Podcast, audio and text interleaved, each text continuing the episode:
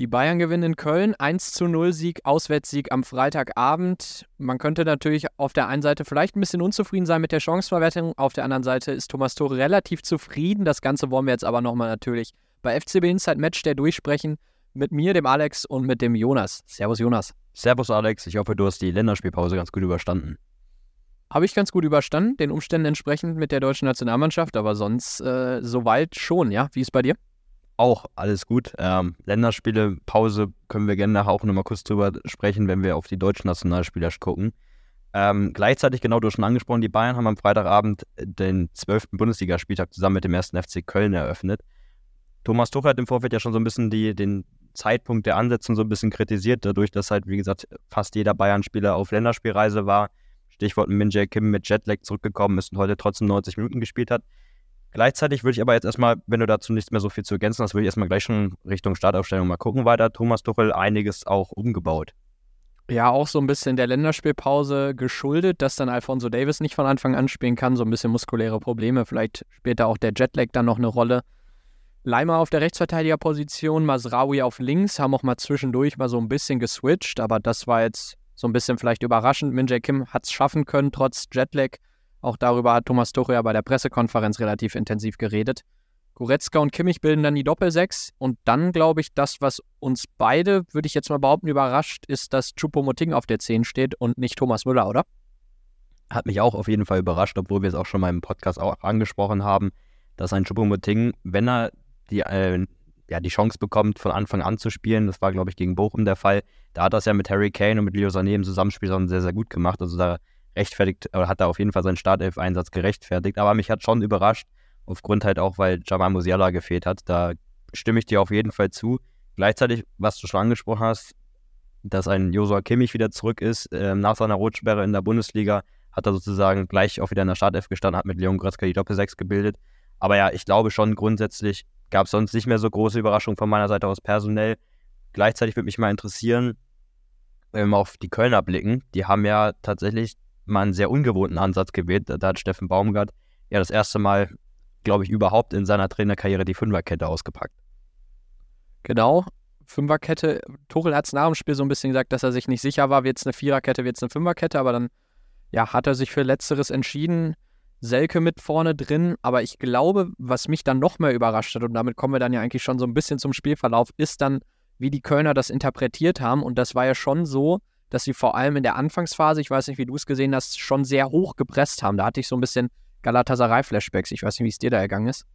Ähnlich, sehr, sehr Harakiri, sehr, sehr mutig, aber ich glaube, das ja, zeichnet auch so ein bisschen die äh, Spielweise von Steffen Baumgart aus. Sehr, sehr laufintensiv und natürlich sehr, sehr offensiv angelaufen, natürlich auch mit der Unterstützung der Fans, um da halt möglicherweise ja früh die Bayern zu stören im Aufbauspiel, die nicht so richtig zur Entfaltung kommen zu lassen und gleichzeitig dann halt auch den Weg nicht zu lang zum gegnerischen Tor, zum Beispiel zu Neuer, dann halt hinzuhaben. Und ja, du hast es halt angesprochen, sehr, sehr offensive Ausrichtung. Das haben die Bayern ja vor allem gleich schon in den Anfangsminuten sehr, sehr oft auch ausnutzen können, spielerisch. Ja, also da in dem Zusammenhang würde ich direkt sagen, es war zum Teil aber auch naiv, muss ich sagen, wie die ja, Kölner ja. da angelaufen sind. Also sie haben es dann ja nicht gut verteidigt, die Bayern, wie du sagst, dann auch wirklich mit einigen Chancen in der Anfangsphase, zum Beispiel dann dieses Ding auf Leroy Sané gleich am Anfang, wo Kane einen überragenden Ball spielt. Also ja, die könnten wir jetzt alle aufzählen, die Chancen, aber Fakt ist, dass die Kölner da auch wirklich nicht gut stehen. Und genauso ist es dann auch beim Tor durch Harry Kane. Also ich weiß nicht, wie du die Phase gesehen hast. Ja, definitiv. Also vor allen Dingen, wenn du halt so starke Offensivspieler in, den, in den Münchner Reihen hast, mit dem Kingsley Coman, mit dem Leo Sané, die kannst du halt schlecht in eine Manndeckung nehmen, weil die halt mit einer Körpertäuschung sofort an den Gegenspielern vorbeigekommen sind. Das, so gab es halt auch sehr, sehr viele ja, Überzahlsituationen auch für die Münchner einfach im, im Konter dann. Also da hat man auch die ganze Konterstärke auch von den Bayern gesehen, die unter Thomas Tuchel, finde ich, schon zugenommen hat. Gleichzeitig aber auch, ja, du sprichst an, dann gute Anfangsphase, gut reingefunden, Chancen durch Choupo-Moting in der fünften Minute, Chancen an ähm, von einem Traumpass von Harry Kane auf Leo Sané, der dann auch in der siebten Minute an Schwebe scheitert. Also da haben die Bayern schon sehr, sehr gut losgelegt und hätten dort halt eigentlich schon in Führung gehen müssen. Ich weiß nicht, wie du es gesehen hast. Ja, müssen auf jeden Fall. Also es waren wirklich hundertprozentige Chancen. Auch Choupo-Moting hatte gleich am Anfang eine. Dann vor dem 1 zu 0 durch Harry Kane, wie noch sonst mit seinem 18. Saisontreffer, was natürlich auch unglaublich ist auch davor kann er das Ding eigentlich schon wegmachen. Also Chupomoting können wir gleich nochmal so ein bisschen drauf zu sprechen kommen, wie du ihn gesehen hast. Aber die Argumente, die Tuchel vor dem Spiel genannt hat, warum er ihn hat spielen lassen, habe ich dann auf dem Platz nicht so wirklich gesehen. Also ich hätte mir da dann auch im Nachhinein schon eher einen Thomas Müller gewünscht oder dann zumindest in der 60., 70. Minute. Möchte jetzt aber nicht so, so viel vorweggreifen. Die erste Halbzeit ganz klar bestimmt von Großchancen für die Bayern.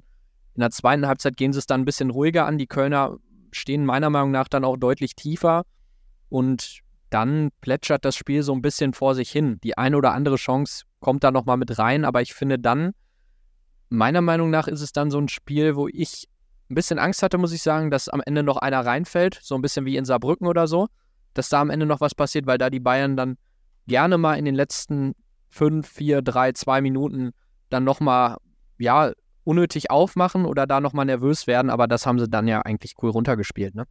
Haben sie sehr, sehr gut runtergespielt. Also auch eine sehr, sehr konzentrierte Leistung. Das hat auch ein Thomas Tuchel nach dem Spiel auf jeden Fall angemerkt und auch lobend hervorgehoben, dass man über 90 Minuten komplett konzentriert war und halt auch ja nicht sozusagen eingebrochen ist, sich selber nicht äh, müde gespielt hat, sondern auch immer wieder dann auch die Umstellung von Köln reagiert hat und das, wie gesagt, mit einer sehr, sehr großen Disziplin bei der Positionierung auch dabei gewesen ist. Also ich fand, das war eine sehr, sehr reife Abwehrleistung. Gleichzeitig muss natürlich auch sagen, wenn Köln sich tiefer fallen lässt, was sie auch machen mussten, weil man hat in der ersten Halbzeit gesehen, wozu sozusagen die bayerische Offensive natürlich fähig ist, ist natürlich dann vor allen Dingen, je länger das Spiel ähm, ja geht, so schwerer werden die Beine und wenn du halt dann richtig tief noch hinten in deiner eigenen Hälfte drin steht, dann sind 70 Meter bis zum gegnerischen Tor und da hat man dann auch, finde ich, gesehen, dass da von Köln eher in Richtung Offensive, in Richtung Manuel Neuer überhaupt nichts mehr gekommen ist.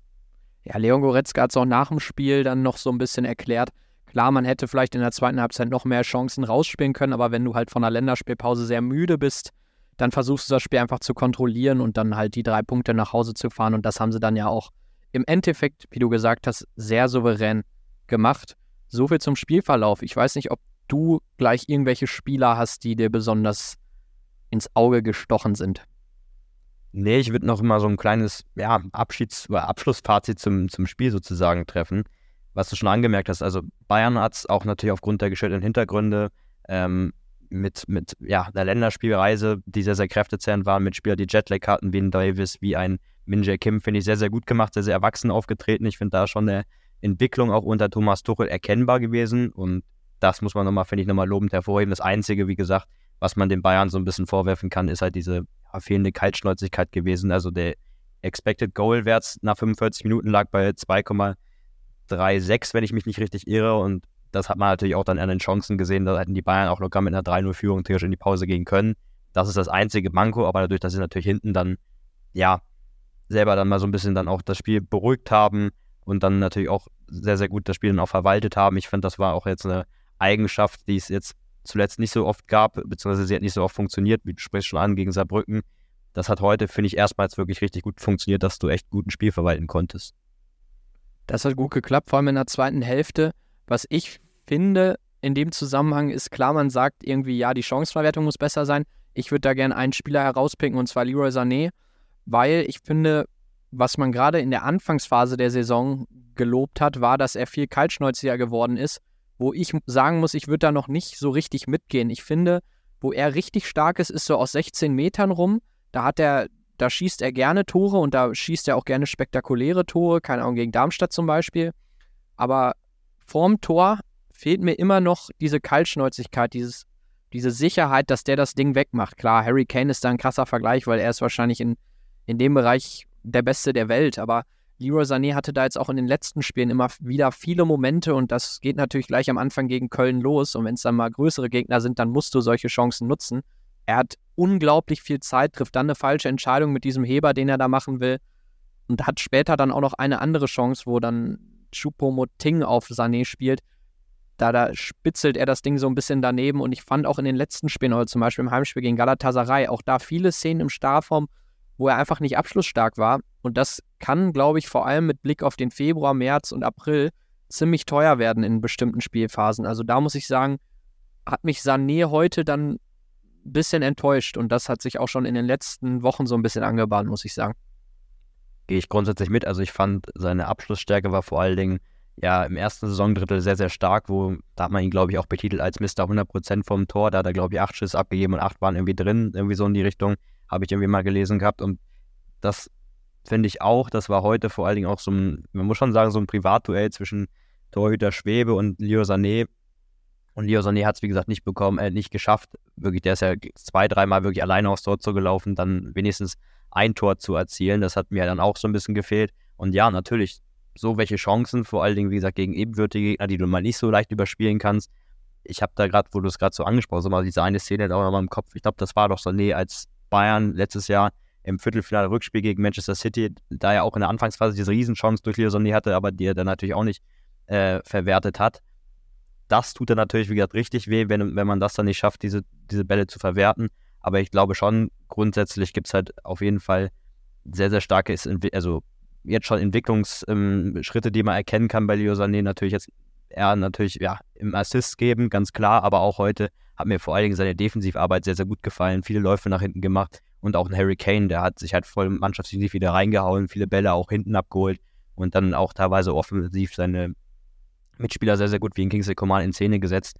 Also das hat mir aber trotzdem sehr, sehr gut gefallen. Also ich fand es war ein trotzdem gutes Spiel von Leo Sané, aber ja, das ganz große Manko, was er sich ankreiden lassen muss, und das weiß er wahrscheinlich auch selbst, ist halt, dass er da heute mindestens ein Tor machen hätte müssen. Ja, also ganz klar, sonst sieht das in vielen Bereichen gut aus, wo er ganz stark ist, ist in Kontersituationen, da ist er überragend, mit welchem Antritt er da dann wirklich auf das gegnerische Tor zustürmt, wie, wie Kane auch den Blick immer wieder für Sané hat, wie du auch gesagt hast, und Sané aber auch für Kane. Da hätte es auch noch ein, zwei Szenen, ja, hätte es häufiger klingeln können. Also grundsätzlich ist es sehr gut. Ich fand auch, wie du gesagt hast, in der Defensivarbeit sah das deutlich besser bei ihm aus. Ich weiß nicht, ich habe es eben einmal angesprochen. Wie hast du Choupo-Moting gesehen in den 90 Minuten und hättest du ihm 90 Minuten gegeben? Ja, das ist eh noch so ein, so ein Thema, dass Thomas Tuchel über die ganzen 90 Minuten nicht einmal gewechselt hat. Das gab es ja auch ähm, relativ lang nicht mehr. Ich glaube, da hast du eine konkrete Zahl schon rausgesucht gehabt, ne? Ja, genau. Zuletzt 2010, äh, im Dezember 2010 unter Louis van Gaal zuletzt gegen St. Pauli. Der Niederländer hat sich auch getraut, gar nicht zu wechseln. Und jetzt Tuchel, ja, 13 ja. Jahre später. Und Tuchel hat ja so ein bisschen auch begründet damit gehabt, ja, dass, dass das Spiel natürlich sehr, sehr gut in die Richtung der Bayern lief, aber gleichzeitig wollte er halt nichts verändern weil er hat gesehen, dass seine Mannschaft wirklich gut eingespielt war und das kann ich dann nach, im Nachhinein auch natürlich nachvollziehen. Gleichzeitig hat er auch, aber auch angemerkt, es hat ihm so ein bisschen leid getan für die Einwechselspieler Mattes Tell, äh, Rafa Guerrero und Thomas Müller, die sich, wie gesagt, auch immer voll in den Dienst der Mannschaft stellen. Deine Frage war jetzt, oder zieht er, zieht er jetzt auf Choupo-Moting ab? Mich hat es, wie gesagt, gewundert, dass nicht Müller in der Startelf stand, aber die Begründung, dass ähm, ein Choupo-Moting die komplette Woche voll mittrainiert hat, das ist natürlich dann schon ein Argument. Er hat ihn dann, wie gesagt, jeden Tag im Training gesehen und man muss ja auch sagen, immer wenn Schubomoting gespielt hat, hat er es nicht schlecht gemacht. Gleichzeitig aber ja, habe ich mich gefragt, wenn, also warum, wenn nicht in so einem Spiel, wann soll Müller dann spielen? Weil du weißt, was ich meine. Vor allen Dingen jetzt mit Blick auf Richtung Vertragsverlängerung, die jetzt, ähm, oder Verhandlungen um einen neuen Vertrag über 2024 hinaus, die jetzt bald ansteht.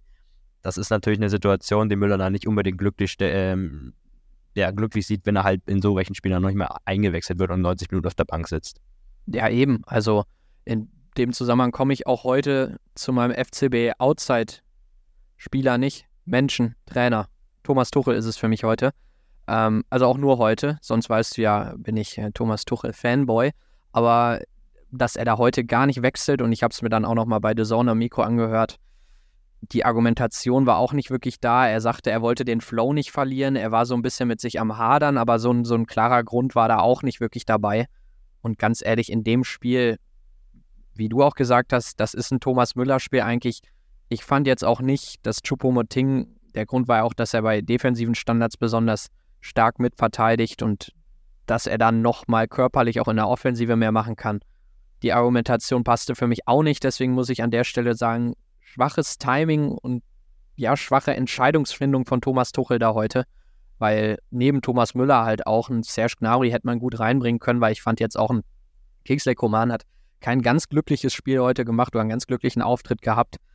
Ja, und auch ein Mattistell wäre, glaube ich, heiß drauf gewesen, nochmal noch mal reinzukommen. Auch der vielleicht für einen Choupo-Moting. Also da waren viele Möglichkeiten da. Die blieben ungenutzt. Am Ende muss man sagen, muss er sich diese Kritik nicht ganz so sehr gefallen lassen. Tuchel, weil sie halt 1 zu 0 gewinnen. Wenn da am Ende noch ein 1-1 reingefallen wäre, dann glaube ich, wäre das ein groß, deutlich größeres Thema geworden. Aber so muss ich sagen, klar, er hatte recht, aber ein bisschen, ja, schwierig, ist schwierig nachzuvollziehen für mich einfach. Gehe ich zum Teil mit. Also ich bin auch der Meinung gewesen, ich war auch ein bisschen überrascht, dass er da mit seinen, seinen Startelf-Einsatz von Choupo-Moting so ein bisschen gerechtfertigt hatte mit der defensiven Stabilität, ähm, Stichwort Kopfballstärke und ähm, auch ja generell bei den defensiven Abläufen. Ich finde, da gibt es eigentlich keinen Spieler, der mehr Disziplin an den Tag legt wie ein Thomas Müller. Der ist ja, wie gesagt, nur am Laufen und das ja schon über Jahrzehnte dann bei Bayern. Also wie er dann auch vor allem die Pressing-Kommandos gibt und dann selber natürlich da vorne aktiv mit anläuft. Das finde ich, hätte, hat Chubumoting jetzt heute auch nicht so in der Form gemacht, wie es ein Müller gemacht hätte. Da gehe ich auf jeden Fall mit.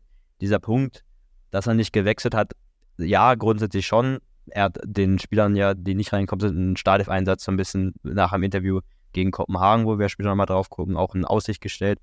Gleichzeitig bin ich aber auch der Ansicht, und das ist ja, also natürlich, er war jetzt der erste Trainer in der laufenden Bundesliga-Saison, der keinen einzigen Wechsel vollzogen hat.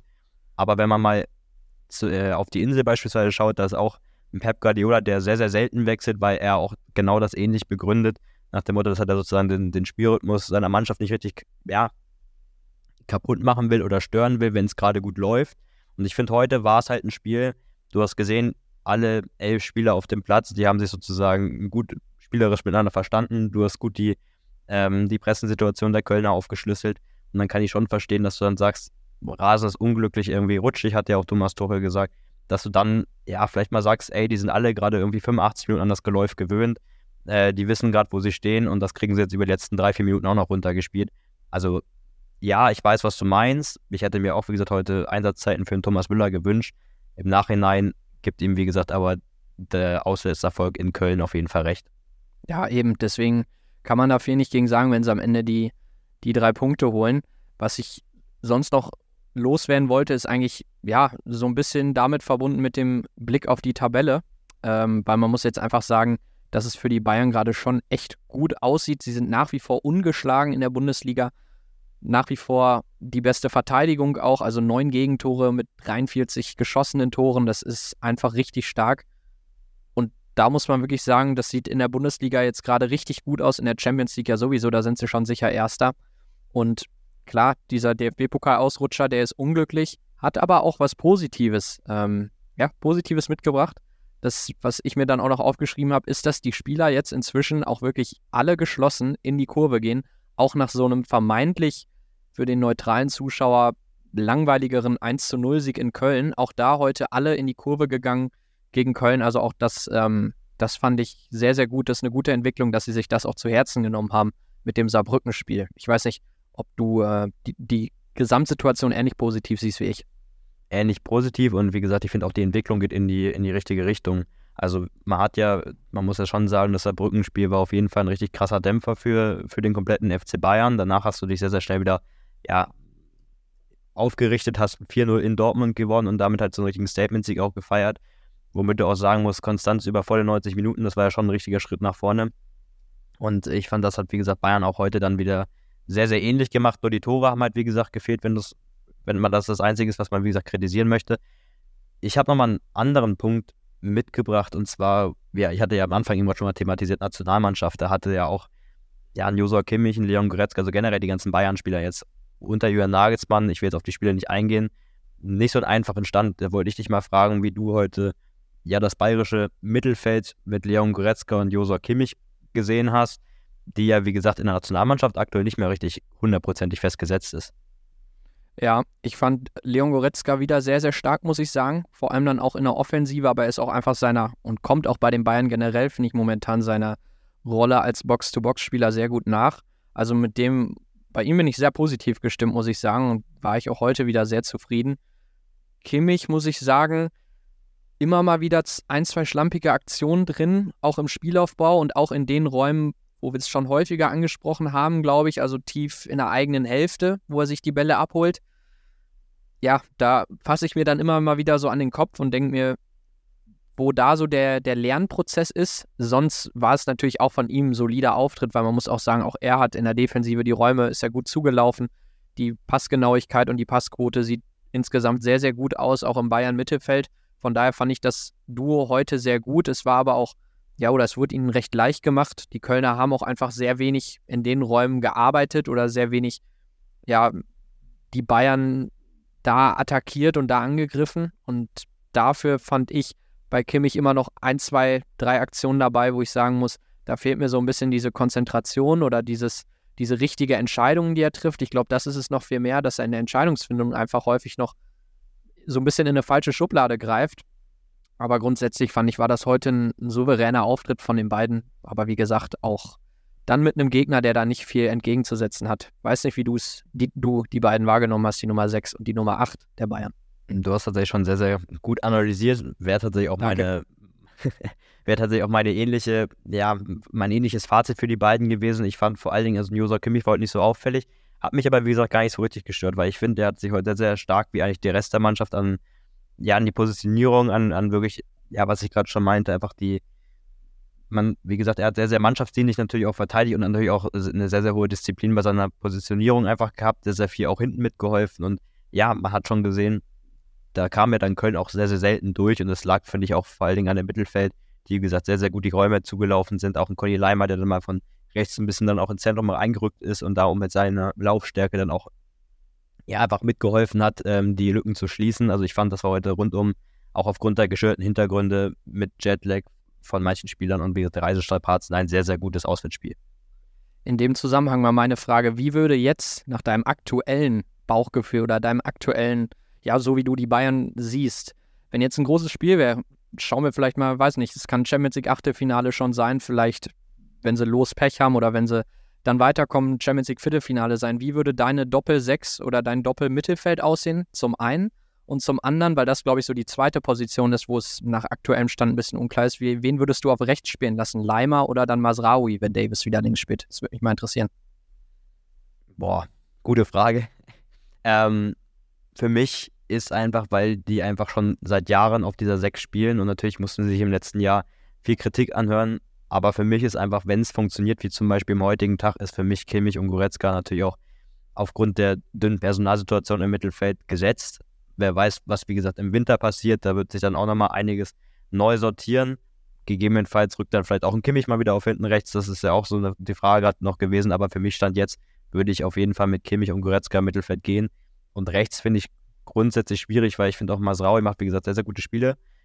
Ich bin trotzdem, ich fand heute, wie gesagt, Konrad Leimer, den wir öfters ja auch mal schon thematisiert haben, der gute Spiele auf der Rechts, äh, Rechtsverteidigerposition gemacht hat, der auch mal ein bisschen abgefallen ist, leistungsfähig. Hat heute ein sehr, sehr gutes Spiel auch wieder gemacht, sehr, sehr laufintensiv, sehr, sehr zweikampfstark und kommt so ein bisschen da auf die Gegenspieler natürlich drauf an, aber ich glaube vor allen Dingen äh, mit seiner konservativeren Spielweise, ein ähm, bisschen mehr defensiv orientiert, hätte ich, glaube ich, gefühltermaßen einen äh, Konrad Leimer dahingestellt. Ich weiß nicht, wie, wie du personell aufgestellt hättest. Boah, habe ich bei der Frage gar nicht bedacht, dass da eine Rückfrage kommt, weil ich jetzt auch merke, dass es ziemlich schwierig zu beantworten ist. Ich würde da mit deiner Analyse im Zentrum schon mitgehen. Rechts, glaube ich, würde ich eher auf Masraui setzen, muss ich sagen, weil, ja, du hast gesagt, also Leimer, der hat da sehr, sehr gute Spiele gehabt, dann hat er mal wieder so Leistungsabfälle. Ich finde, man macht mit ihm nichts falsch und bei ihm weiß man vor allem, was man kriegt. Aber ich glaube, dass Masraui da die Rechtsverteidiger bzw. die Außenverteidigerposition einfach noch besser studiert hat, dadurch, dass er die halt einfach schon immer spielt. Und da würde ich mich mit ihm sicherer fühlen. Ähm, nach aktuellem Stand würde ich, glaube ich, auch auf Kimmich und Goretzka setzen. Wenn da jetzt aber im Winter auch noch, wie du gesagt hast, muss man immer schauen, was da passiert, wenn da noch was kommt. Wenn es ein defensiverer ist und dann sich ein Rafa Guerrero da mal etabliert, dann weißt du ja, dass ich auch ein großer Fan davon wäre, wenn sich ein Guerrero in die Startelf reinspielt. Aber sonst würde ich da auch so mitgehen, dass es nach aktuellem Stand, glaube ich, ein ganz gutes Duo ist, die beiden. Ich glaube, die restlichen Positionen, da muss ich jetzt nicht nochmal nachfragen, weil das ja, stellt sich ja mehr oder weniger gerade von selbst auf. Aber hatte mich jetzt nur so am Rande mal noch interessiert. Möchtest du aufs Kopenhagen-Spiel schauen oder hast du noch was zu Köln, Bayern? Nee, von mir aus gern Richtung Champions League blicken. Du hast schon angesprochen, der vierte Champions League-Spieltag steht an gegen den FC Kopenhagen. Das Rückspiel, das erste. Ähm, nee, das zweite Rückspiel und der fünfte Spieltag, richtig? Genau, das zweite Rückspiel. Ja, dann, äh, dann gegen Gala gab es schon das eine, ja. Genau, dann lag ich falsch. Genau, Bayern empfängt ähm, ja, den FC Kopenhagen zu Hause für mich grundsätzlich eine klare Sache. Man muss ganz klar sagen, Kopenhagen reicht als Gruppenzweiter an, aber Erster gegen Zweiter war so, es ist schon eine deutliche Situation. Bayern mit zwölf Punkten, Kopenhagen mit vier Punkten, wenn ich mich nicht alles, wenn mich nicht alles täuscht. Von daher glaube ich auch, die Bayern haben das Hinspiel knapp mit 2-1 gewinnen können, aber ich glaube vor allen Dingen mit den eigenen Fans im Rücken sollte das auch ja, positiv gestaltet werden können. Das Einzige, was man natürlich noch ja, nicht vernachlässigen sollte, ist, die Bayern sind, wie gesagt, als Gruppenerster schon fürs Achtelfinale qualifiziert. Kopenhagen auf der anderen Seite, die kämpfen natürlich noch ums Weiterkommen. Darunter ist es ja ziemlich eng mit Manchester United, mit ähm, Galatasaray und halt Kopenhagen. Also die werden auf jeden Fall alles in die Waagschale schmeißen. Mal gucken, ob sich da die Bayern so ein bisschen überrumpeln lassen, aber generell glaube ich, ähm, dass die Bayern da den nächsten Gruppen, ähm, ja, den nächsten Sieg in der Gruppenphase einfahren werden. Ja, ich glaube auch vor allem, dass wir da vier Rotationen sehen werden. Du hast es ja eben gesagt, dass Thomas Tuchel das auch schon so ein bisschen angekündigt hat. Also Thomas Müller sollte da auf jeden Fall wieder reinrücken, aber ich glaube auch auf allen anderen Positionen. Also ein Alexander Pavlovic kann man dann vielleicht im Zentrum mal wieder erwarten. Mal schauen, wie fit Rafael Guerrero sein wird. Ich glaube, der ist noch nicht bei 100 Prozent und auch aufgrund seiner ja, mehreren Verletzungen jetzt schon will man da kein großes Risiko eingehen, was ich grundsätzlich auch gut finde. Würde mich aber freuen, wenn auch Erster dann für seinen ersten Startelf-Einsatz in der Allianz Arena mal ähm, ja, schaffen würde. Und sonst glaube ich auch, also für die Bayern geht es halt um nichts, muss man ja sagen. Für Kopenhagen, wie du gesagt hast, geht es um einiges. Die Bayern, sollten sie da nicht punkten oder sollten sie da nicht gewinnen, werden sich auf jeden Fall den Vorwurf gefallen lassen müssen der Wettbewerbsverzerrung. Aber ich glaube trotzdem, dass die Bayern einfach zu Hause zu stark sind und dafür der Kader auch zu stark, als dass man da jetzt was anbrennen lassen würde. Möchtest du einen Tipp abgeben? Ich sag 3-0. Ich gehe mit einem 2-0. Okay, können wir uns damit einigen, glaube ich. Ja, da können wir uns mit einigen. Du ja auch im Stadion, ne? Dann kannst du uns ja, wenn wir dann nach dem Spiel noch aufnehmen, kannst du ja noch direkt berichten, wie die Stimmung war und wie du es aus der Allianz Arena wahrgenommen hast, ne? Das ist richtig, genau. Da freue ich mich schon drauf. Und dann, genau, gibt es hier dann auch Einblicke aus dem Stadion. Und sonst würde ich sagen, Alex, wenn du nicht mehr viel hast, dann ähm, würde ich sagen, beenden wir es einfach.